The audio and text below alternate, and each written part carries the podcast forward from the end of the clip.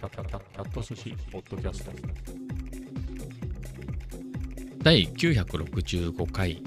今日は2023年10月12日木曜日です先ほどねこの965回かなこれを40分ぐらいかけて、まあ、丸々収録してみたんですけど長えなと思ってもう一回収録し直そうかなっていうふうに思って収録し直すことにしましたまあなんだろうね。今日で言うと、あれです。あのー、会社の友達がね、久しぶりに会いましょうよっていうふうに言ってくれてたんで、あのー、会いに行きました。会いに行って、えー、東京駅の地下でね、えー、ランチしてきたんですけど、まあ、この辺が懐かしくて、前、オフィスがそこにあったのね。東京駅直結のタワービルにあったのよ、オフィスが。すごいね、僕の僕もほら、そんなに意識は高くないじゃない？あ、なんか俺人生の中でついにここまで上り詰めたと思ったの。別にそこでめちゃめちゃ偉くなったとこじゃないんだよ。単にオフィスがそこに引っ越しただけなんだけど、あ、なんか俺ついにこんなタワーオフィスのこんな高層階に働くようになったと。すごい見晴らしだった。本当に。下界の人間が見えないんだから、本当にその上の方のフロアから下見たらさ、なんとなく人がいるような気もするけど、あれは本当に人なのかぐらい見えないわけ。すげえなこういうとこにずっといたら、なんかそういう感覚になっちゃうのかななんて思ってね。うん。わずか2年だったんですけど、そのオフィスは。うん、2年で引っ越しちゃったんだけど、まあその2年はね、まあいろいろあったけど、めっちゃ楽しかったね。やっぱりその大きい会社の本社ビルにね、えー、行ってたんで、やっぱりそこの人たちだよね、まあ、本体、グループ本体の優秀な人たち、まあ、グループ会社の人たち、僕も含めて、まあそういう人たちもいて、いろいろ交流がありで、まあ、刺激はあったよね。だからもうそこで、まあ名前言っちゃうね、リクルートだよね。えー、で、その頃は、なんだっけ？ぐ、ぐ、ぐ、何マ何マネージャーだっけ？ジェネラルマネージャーか。みたいな名前の役職だったと思うんだけど、今の両方の社長だね、ホールディングスの社長さんと、持ち株会社ね、だからホールディングスの社、だからリクルートホールディングスの社長さんと、リクルート、株式会社リクルートの社長さん、それぞれもゼネラルマネージャーでね、当時は。30代だったとかじゃないの？うん。ぐらいで、まあでもやっぱりそういう人ってさ、昔からさ、なんかどっちかが社長になるんじゃないかみたいな話って言われるんだよね。結局そういう優秀だからさ。そんな話は僕も、あの、とざまながら聞か聞聞いてはいて、あの人たちがすごいみたいなのは聞いてて、あのー、あれだったね。同じフロアにいたからね。まあフロアがでかいからあれだけど、でも同じフロアにそういう人がいるんだみたいなね。刺激的だよね。うん。まあ、刺激的でした。まあ、そんな中でも交流もあるわけよ。ちょっとお前あれ聞いてこいよ。つって、話つけといたからあれ聞いてこいよ。つって、あれについて教えてもらってこいよ。みたいな感じで、えー、ね、聞きに行って、それで交流もあれば、逆に、あれ？なんすか？なんか、ヤフー、ヤフー知恵袋の API を使って、なんかコンテンツを作られたって聞いたんですけれど、ちょっと詳しくヒアリングさせてくれませんかみたいなのが、あの、新入社員の人からガーンっていきなり来てね、おはい、みたいな感じで、はい。まあ、そういう交流もあり、あのこと聞かせてくれ。まあ、聞くことが多かったけど、まあ、逆もあったりで、まあ、そういう交流はあったよね。人的交流もあるじゃない。出向してきたり、出向していったりっていうのもあって、まあ、そういうのもあったり、やっぱ同じフロアだとね、うん。なんか、そういうのが密にあって、すごく良かったね。あ差も感じたのもあるよ。差別っていう意味、あ、まあ、給料っていう意味では差別だけどね、あの、給料っていう意味では全然もうレベルが違うから、あのそういう意味では差別かもしれないけど、そういうことだけじゃ、そういうのじゃなくて、なんか、圧倒的に生まれ持ったパワーの違いを感じたみたいな感じはしたよね。うん。まあ、それでも、なんか、ああ、そういう人たちとかすげえキラキラしてすげえな、みたいな。これでサイバーエージェントとかいるともっともう眩しくて目も開けてられねえんだろうな、みたいな、えー、のを想像したりね、もしましたけれど、まあそういうビルだったんでね、そこの地下って、まあ東京駅で食べようっつったらさ、まあ、東京駅近い今結構ね、よく、あの、結構、飲食とかもね、充実してるんで、まあ僕が働いてたところもそうだったけどね、えーだったんで、その辺で食べましょうよっていうんで、東京駅で待ち合わせして、あの、ちょっと遅れますなんて言われたんでね、じゃあ、あの、なんかね、外出先で、まあ、戻ってきて東京駅でかなと思ったの。前回、その友達と会った時ね、同僚に会った時は、えー彼が外出先から戻ってくる途中に、じゃあ上野で会いましょうって言って上野でランチしたのよ。で、今回もそういうことなのかなと思ったら、そうじゃなくて普通に出社してて、えーで、会社銀座で外れなんで、まあ、東京駅近いんで、まあ、僕休職中だから、あんまり会社の人に会いたくないでしょって言うんで、気を利かせてくれてね、その近隣のエリアってことで東京駅だったらなんかあるだろうしってんで、あれだったんだけど、まあそれで、ああ、じゃあ今会社出ますってね、ちょっと遅れてすいません、今から会社出ますって言ってたから、あじゃあ会社にいたんだっていうことで、であれば、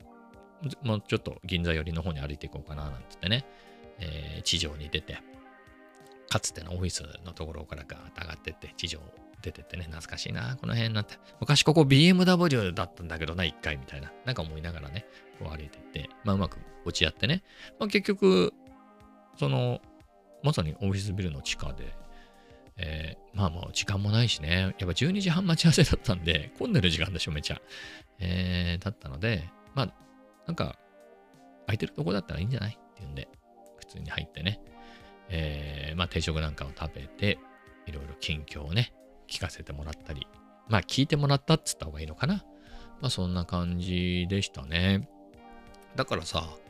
向こうは変わんないの。格好も変わってないの。なんでかっていうと、やっぱりほら、営業だったりするじゃない？営業だ、まあその人は営業だから、やっぱり外回りできる格好でいるわけよ。だから夏だ、夏に、前回夏、真夏に会ったんだけど、さすがに上着は着てなかったけれど、えっと、普通のワイシャツにネクタイして、スラックスっていう格好でね、外出先で落ち合ったわけ。僕は休職中だから半袖短パンね、T シャツだよ。それで会ったんだけれど、今回も彼はそのまま。多分上着は着てるんだろうけど、そこは職場に置いてきたんじゃねすぐ近くだしや、今日あったかかったして。でも、その時と同じような。まあ、同じ、全く同じシャツ、ネクタイかっていうのは全然覚えてないよ。そういうことじゃなくて、まあ、ワイシャツにネクタイに、あのそういう、通の、いわゆるサラリーマン、営業の職っていう感じのね、格好のままで来てて、僕の方はね、もう寒くなってるから、半袖短パンでもなく、すっかり暖かい格好になってね、現れてて、彼は全然変わってないけど、僕は、ファッションは変わったなっていうね、季節が変わったな、みたいなところもあったし、あと、まあ、やっぱり3ヶ月って普通に働いててそんなにね、まあ、もちろんその3ヶ月ですごい変わるっていう、そそういう場合もあるだろうけど、普通なかなかやっぱりないじゃない？あのーないよね。例えば、同じ、まあ、例えばだよ。同じ都内でそんなに遠いところじゃないけど違う拠点で働いてました。だから毎日は会いません。でも3ヶ月で、ちょっと用事があったんで、久々久々こっちのオフィスに行って 3, 3ヶ月ぶりに会ったで、めちゃめちゃ変わってるっていうことってあんまりないよね。まあその間にダイエットして痩せたとかそういう意味では変わったかもしれないけど、まあ仕事の話しててそんなに変わったみたいな話ってないじゃない。で、まあなかったのよ。うん。実際向こうは、ね、特に。まあっていうか、僕を心配して会ってきてくれてるからね、多少は向こうの話もしてくれるけど、やっぱ僕の話を聞いてくれに来てくれてるからね、そういう場場を作ってくれてるっていうありがたい話だから、でいくと僕の方は結構変わってるわけよ。3ヶ月前って、いや、めちゃめちゃ早かったよ。何が早かったかって、給食ですって僕の発表があります。まあ、給食、あの、人事の発表があったわけ。で、誰々が給食、いつからみたいなのが発信されて、即連絡が来て、どうしたんですかつって。まあ、すごく、まあ、いろいろ会社生活、今の会社でいろんなことがあった中で、すげえ大変なことって前にもいろいろあったんだけど、そういう時にも結構寄り添ってくれた人だったんで、しない、してたんで、まあ、彼からこういうわけでね、みたいなのは彼には言って、じゃあ会いましょうよ、すぐ、つって。それで、すぐだったね。2日後ぐらいに会ってたね。うん。だからそれが、本当の制度上でのえ給食の1日目にあった。うん。なんかね、なんかいろいろ手続きがあって、この日は有給を使ってくれみたいなのがあって、えーこの日は有給、ここからが、えー制度っていうか、まあそういう的には給食ですっていう、その本当のね、発表があった翌々日に会いましょうっつってあって、まあいろいろいきさつを聞いてくれたりとかしてね、励ましてくれたりとかして、まあその彼だったんですけど、まあそれで、まあ今回もね、3ヶ月で、まあ、まああれからこういうことがあってさ、みたいな、まあそういう、その3ヶ月のいろいろって、このポッドキャストでずっとずっと話してましたよね。だから最初に給食に入った日のから、わかんないわけ、こっちも。とりあえずめちゃめちゃ血圧は上がっちゃってるから、病2ヶ月、2年半も病院通って血圧安定させてきたのが、それを全くその薬が効かないかのように、すげえ上がっちゃってる。そこまで追い込まれたストレスでっていうので、これをなんとかせねばっていうので、もう全然、結構10日ぐらいかかったんで、それが、まあまあ高いけど、ね、めちゃめちゃ危険な、じゃないですか、これみたいなところからは、落ち着くのに10日かかったんだよね。だからその時全然まだ高いままで、えーだったんだけれど、まあその後ね、まあ結局いろいろ手続きがうまくいかなくて、給食のこれどうすんだ、復職も給食も、あとは、あのー傷病手当ね、給料出ないんで、その健康保険の傷病手当が僕の大切な収入なんですけれど、まあ、それの手続きもうまくいかなくなっちゃいますけど、みたいなことをいろいろ言われたりして、それのやりとりとかもいろいろあってね、それで結構余計に削られまして、みたいな話は結構このポッドキャストでつどつどしてるんで、まあ8月20日以降ぐらいのやつをずっと聞いたずっとそうですね。まあ8月30日、31日なんかは、えー、おすすめかもしれないですね。あの、お葬式みたいな感じの放送になってるんで、まあみたいなこともありつつね、そんなこともあったんだよ、みたいな話をしてね、そうなんですかみたいな話で。まあほとんど僕の話ばっかりしてたけどね、みたいな。まあ、ただ、9月はね、休めたんだけど、ただ、その、それこそ今日木曜日でしょ？で、今度の火曜日が次の診察なんで、その時には、やっぱりもうもうちょっと休むのか、復職するのかを決める診断書を書いてもらわなきゃいけないんだっていう話をしてね。だからどうどうしたいかっていうのは決めなきゃいけないんだけど、まあ、それもなかなか悩みなんだよねっていう。まあそれはこのポッドキャストでも話してるんでね、まあ今日改めてその話を詳しくしようとは思いませんけど、まあそういうのがね、また新たにあってね、まあそれを話をして改めて、あ、そっか、今日木曜日で、ね、世の中的にはもう明日金曜日で、まあ土日でみたいな、そうなると、ああ、っという間に月曜日が来て、火曜日だから、だから僕も、ね、こういうポッドキャスト撮ってる間に決めなきゃなっていうところはあるんですけど、なかなかね、どうしていいのかわかんないし、まあ、みたいな悩みはあるんですけどね。はい。まあそんな感じでいろいろ聞いてもらって、つってもね、やっぱり仕事の間の昼休みに来てもらってるんでね、まあ1時間ぐらい。あきちんとした真面目な方なんでね、まあ、まあ、1時間こう、ランチをしながらいろいろ話を聞いてもらって、まあ、戻りね、せっかくあったんで、じゃあ俺もそっちの方行くよって言ってね、えー銀座方面の方から帰ろうかなと思って、まあ一緒に歩いてね、まあおしゃべりしながら、えー行ったんですけれど、うん、まあそんな感じでありがたいね。だから、やっぱ僕ぐらいの人気者になると、やっぱりこの3ヶ月も休職してたらね、やっぱりもう、2人ね、2人、もう、2人会いたいって言ってくれたからね、2人ね、2人。ね、ありがたいですよ、2人。えー、ユニークで2人ね、うん。延べにすると3人はい。まあ、今日の人が2回会ってくれたんで、この間のサンシャインね、水族館誘ってくれた方がいなかったら、1人しかいなかったってことだね。1人もいないよりはいいけれど、これも人気だからね、しょうがないね。これが僕の人気だから、これしょうがないっていう感じですけど、まあそれに比べたらあれだよね、僕の YouTube の登録者も418人かな ?418 人いるんで、まあそう思えば、たくさんいるなっていう感じで元気が出てくるね。なんかすごく急に、急に大物 YouTuber になった気持ちになりますよ。全然更新してないけど。はい。えー、サンシャイン水族館の Vlog ね。伸びなかったね、あれね。うん。伸びないんだって。水族館は伸びない。絶対伸びないんだよ。やっぱり水族館がダメってことじゃないんだよ。めちゃくちゃ愛してる人がいるでしょ、水族館を。そういう人が撮ったやつに比べたら、つまんないよ、俺が撮ったやつは。まあ、綺麗だと思うけど。うんまあ、そもそも日常の Vlog って何でもない人がやってるやつって、まあ確かに面白い場合もあるよ。何者でもない人の日常が覗けるっていう面白さはあるけど、それっていくらでもあるわけで、その、なんだろう、誰っていうわけじゃない、なんでもない日常の Vlog っていう存在自体のニーズはある。そしてそれを見る人はいるけど、じゃあそれを俺がやって、そこに10万人、20万人つくかっつったらそういうことではないよね。そういうことではないので、まああれなんですけどね。まあ、そこはあんまり追求してないんで。はい、今は BGM 作りですから。BGM 作り、BGM ばっかり作って動画作ってないっていうね。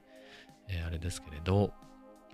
まあ、休職中の身でもありますから。まあでも新しいことはね、あのね、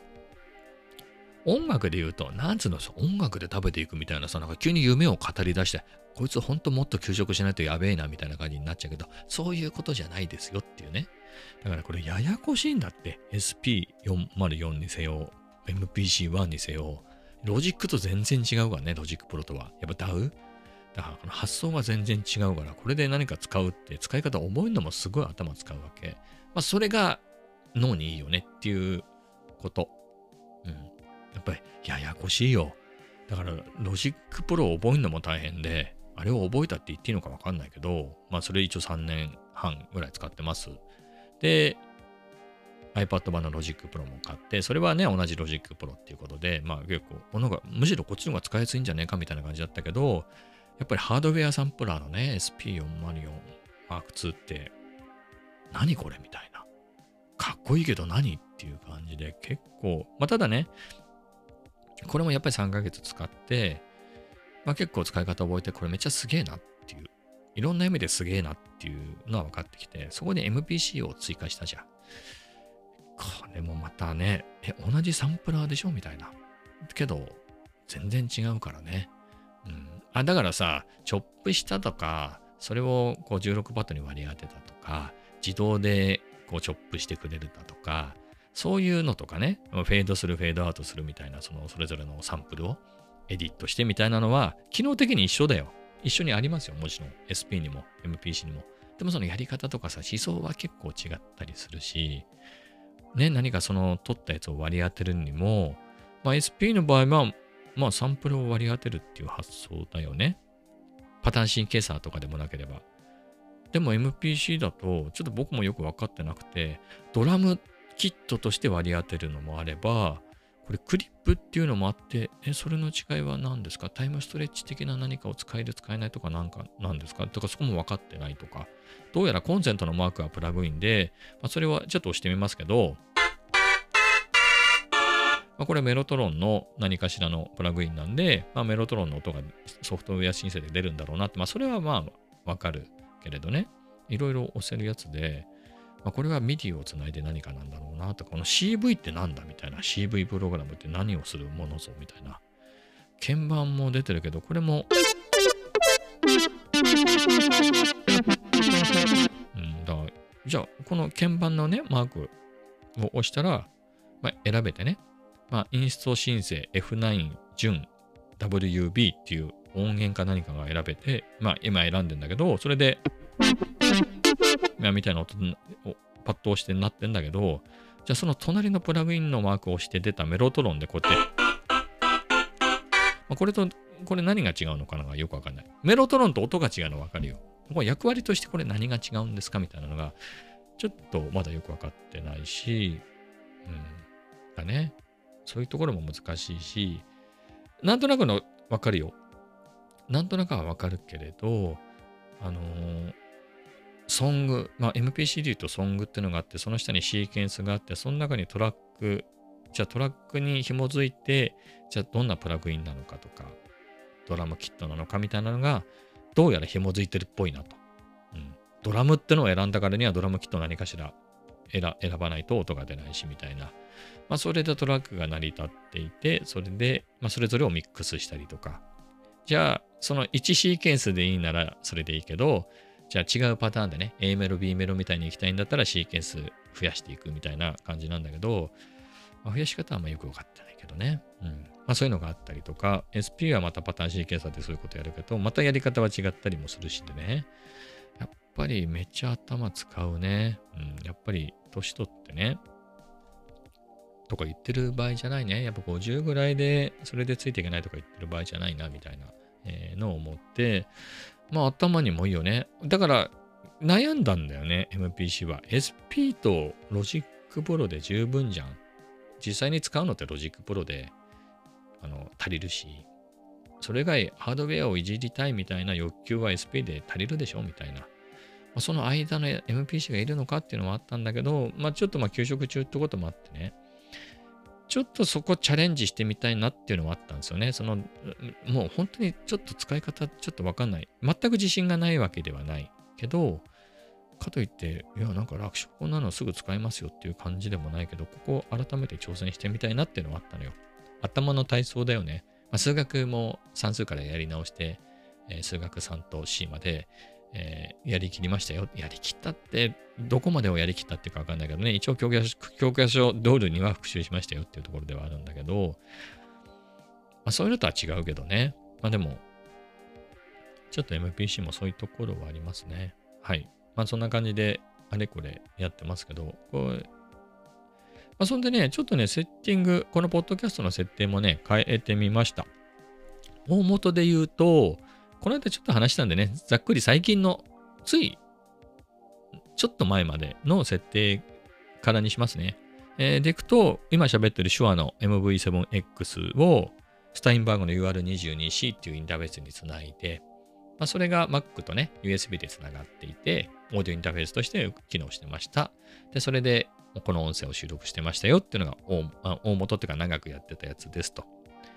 で、えーそこに SP を使ったんで、最近ちょっと SP だけの時には違ったんだけど、MPC も増えたでしょ？で、SP の時って、SP はあの、外部ソース、あの、例えば USB-C で Mac とつなぐと、こいつオーディオインターフェースの機能ね、があるので、Mac の音を聞きながら、あの、SP を鳴らすことができるの。だからつまり YouTube で SP のチュートリアルの動画を見ながら自分でこれを操作したりとか、まあ、それこそ、なんだったら今 Mac で鳴ってる音をサンプリングしちゃったりとかもできるわけ。それは iPad でもそうなんだけど、そういうことができちゃうわけなのね。まあでも、マイクとしてはつなげてなかったんだけど、MPC を買ったら、MPC はそれはできなくて、うん、それはできなかったのよ。えー USB, USB でつないだら、なんかパソコン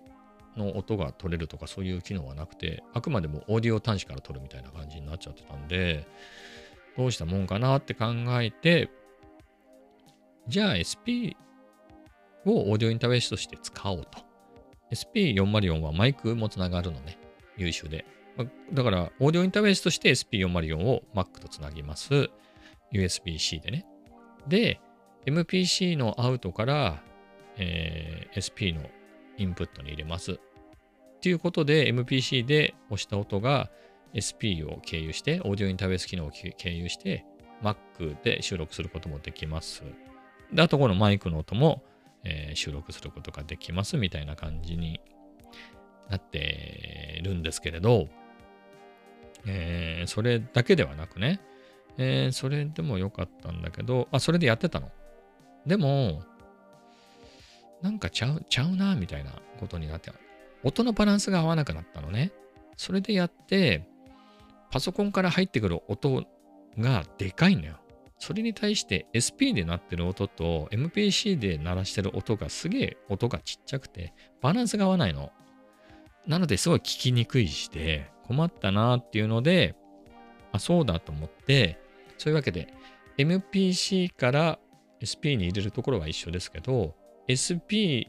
から SP のアウトから、えっ、と、オーディオインターフェースね、UR22C のインアウトに、えあインプットに挿して、で、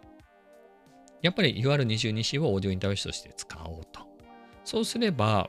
あの、いい ?MPC の音は SP に1回入ってます。で、SP のボリュームを上げれば、SP と MPC の音は大きくなります。で、あとはね、えーパソコンの音は UR22C が拾ってるんで、まあ、そっちで調整すればいいので、いかようにもバランスよく自分は聴けるっていうことでね、えーそういう風にしてやってたんですけど、1個足りないピースがありまして、それ何かっていうと、えっ、と、MPC のアウトから SP のインにつないでます。で、SP のアウトから UR22C のインにつないでます。で、UR22C は USB で Mac とつながってますっていう状態なのね。これ何ができないかっていうと、MPC には何もインプットしてないのね。ということはサンプリングができないのよ。というわけで、まあ単純な話なんですけど、まあオーディオ、オーディオケーブルをもう一セット買ってきて、UR22C のアウトにつないで、えーそこから MPC のインにつないだんで、まあパソコンのお隣、例えばね、これ何が入ってんだろうな。ちょっと怖いけど、押してみます。SP の、SP のね、えーパッドに入ってる、あの、デフォルトで入ってるやつ。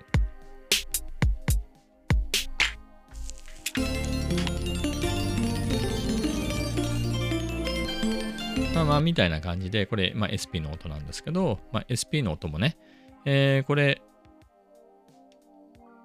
Mac に入って、Mac っていうか、まあ、SR UR22C に入って、そこのアウトから MPC に入ってるんで、MPC の方でこの音をサンプリング、まあ必要があればなんですけど、サンプリングすることもできるし、まあそれこそ今マイクで喋ってるでしょ？じゃあこの音を、えー MPC でサンプリングすることもできるし、えーこのマイク端子ね、えー SR じゃねえや、SP の SP404M2 のこの入力端子って、えーギターもつなげられるのね。なので、あとギターアンプシミュレーターもあるんで、そのギター入れて、それを SP でもちろんサンプリングするっていうことも当然できるけど、まあそこを経由して MPC での方でサンプリングするってこともできるしね。まあいろいろできるようになったのかなと思って。なんか入出力のジャックが全部埋まると気持ちがいいなっていうね。はい。まあそんなところですね。えー、な感じで、ちょっと設定が変わりました。まこれでいいのかどうかよくわからないんですけれど、どうなんでしょうね。まあいろんなか、あといろいろな使い方ってあるよなと思って、まだ分かってないのが、例えば、今って、まあロジックも使ってるのね。まあ、結局 BGM ってロジックで作ってるから、でもそれを SP や MPC で作り出るようになったら楽しいかなみたいな感じで頑張ってるんですけど、あのーじゃあロジックで作ってる音あります。そこに SP でエフェクトをかけて戻すことできるんですかみたいなのがあって、それってどうやるんだろうね。オーディオとしてはできるよね。何かしら、じゃあ作ったやつを書き出して、まあ、書き出すのか何なのか、わかんない。あの、本当はもっと簡単なやり方があるとしても、じゃあ僕の足りない知識でなんとかそれせいやっていうんであれば、じゃあロジック、だパソコンで鳴らします。ロジックで作った音楽を書き出したのが、その何かいじりたいやつだけをあの SP でエフェクトをかけたい音だけを流して、じゃあ例えば SP か MPC でサンプリングします。まあ、SP でサンプリングするのがいいかね。で、その音にエフェクトをかけてリサンプルして、なのか、待ってね。SP でエフェクトがかかった状態のやつが、あ、そうだね。SP でサンプルして、それでエフェクトかけてるやつを、だからエフェクトかけながらサンプル再生するわけよ。で、それはアウト、えっと、なんだろう。オーディオインターフェースのアウトから Mac に入ってるはずだから、Mac で録音できるよね。まあ、みたいな。そうするとエフェクトがかかった状態の音が Mac で取れんじゃねえの？とか。でももっと他に賢いやり方はないのかな？エフェクトループみたいな感じで。でも、オーディオとして録音するしかないよね。エフェクターそうなっちゃうよね。ソフトウェアのエフェクター、もしくはハードウェアでがっちりコントロールできるようなエフェクターでね、エフェクトの効き具合をここからこんな感じでこう、プログラムで変えていきますみたいな、連動して変えていきますみたいな機能があればあれだろうけど、そうでないんだったら、まあ単純にね、あのー普通のギターアンプのセンド、アウト、ね、センドみたいなやつじゃん。えー、かな？みたいな感じになっちゃうんで、まあどういう風にしたらいいんでしょうね。だからやっぱりローファイ系のさ、すごいエフェクトすごいやっぱいいよね。やっぱり MPC1 より全然 SP の方がいいじゃない。303 Vinyl なんとかとか、それの404とか、カセットシムとか、ローファイなんとかっていう、そのままの名前のやつもあるしね。そういうローファイ感出すやつ結構あるから、全体的にかけるもいいし、リズムのとこだけかけたいとかさ、ね、もっと作ってから言えっていう気もしますけど、まあそういうこともできるしで、なんかね、まあまあ、そこまでまだ進んでないんであれですけど、うん、まあなんかいろいろやりたいよねっていう時に、うん、まあいろいろ頑張ってみたいなとは思いますけどね。まあだから全部完成、まあ結局いろんなものを使うことになるのかね。シンプルに SP だけ、まあロジックだけでやるのが一番シンプルなんだけどね。ロジックで作って、本当にもうこれで完成だっていうんであれば、その段階で SP でエフェクトかけて、また録音して、それを取り込んでみたいなのがいいのかね。はい。うん。さっさと作れよっていうことは思いながらもね。まあそんなことも思いながらも、気を紛らわせてたよね。確実にこの、どうしたもんかなみたいなことは、えー、決断もありますし、そこ悩むなと、まあ、お薬があるんでね、これを飲みながらなんだけど、まあ今日もね、その友達に話したのよ。同僚に話したんだけど、だからそのほら、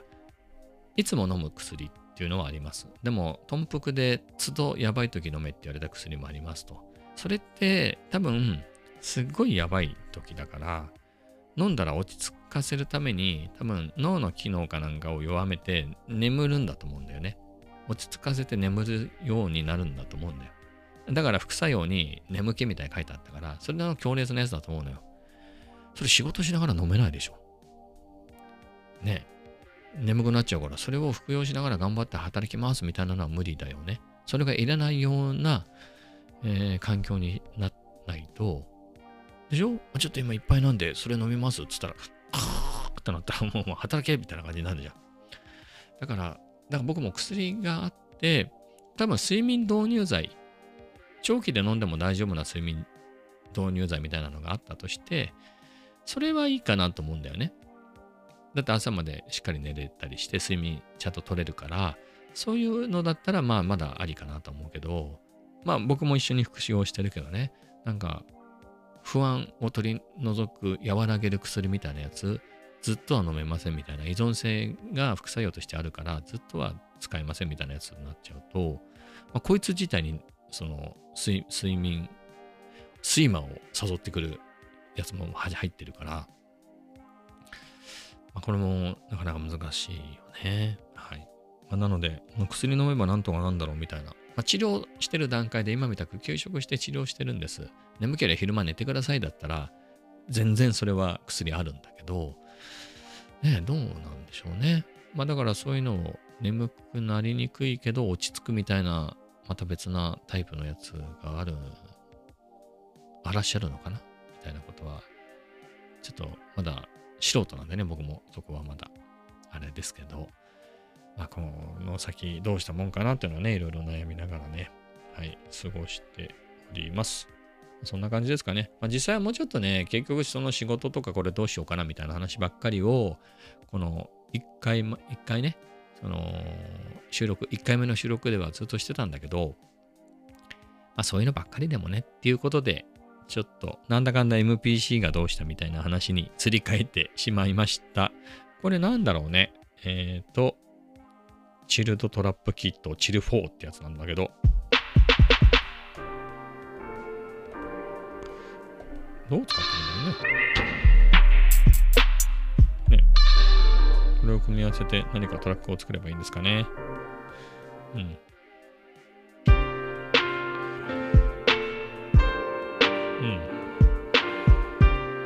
まあそんな感じですかね。これ昨日ね、デイリーで、まあ2小節でいいから何か作ってんですよ。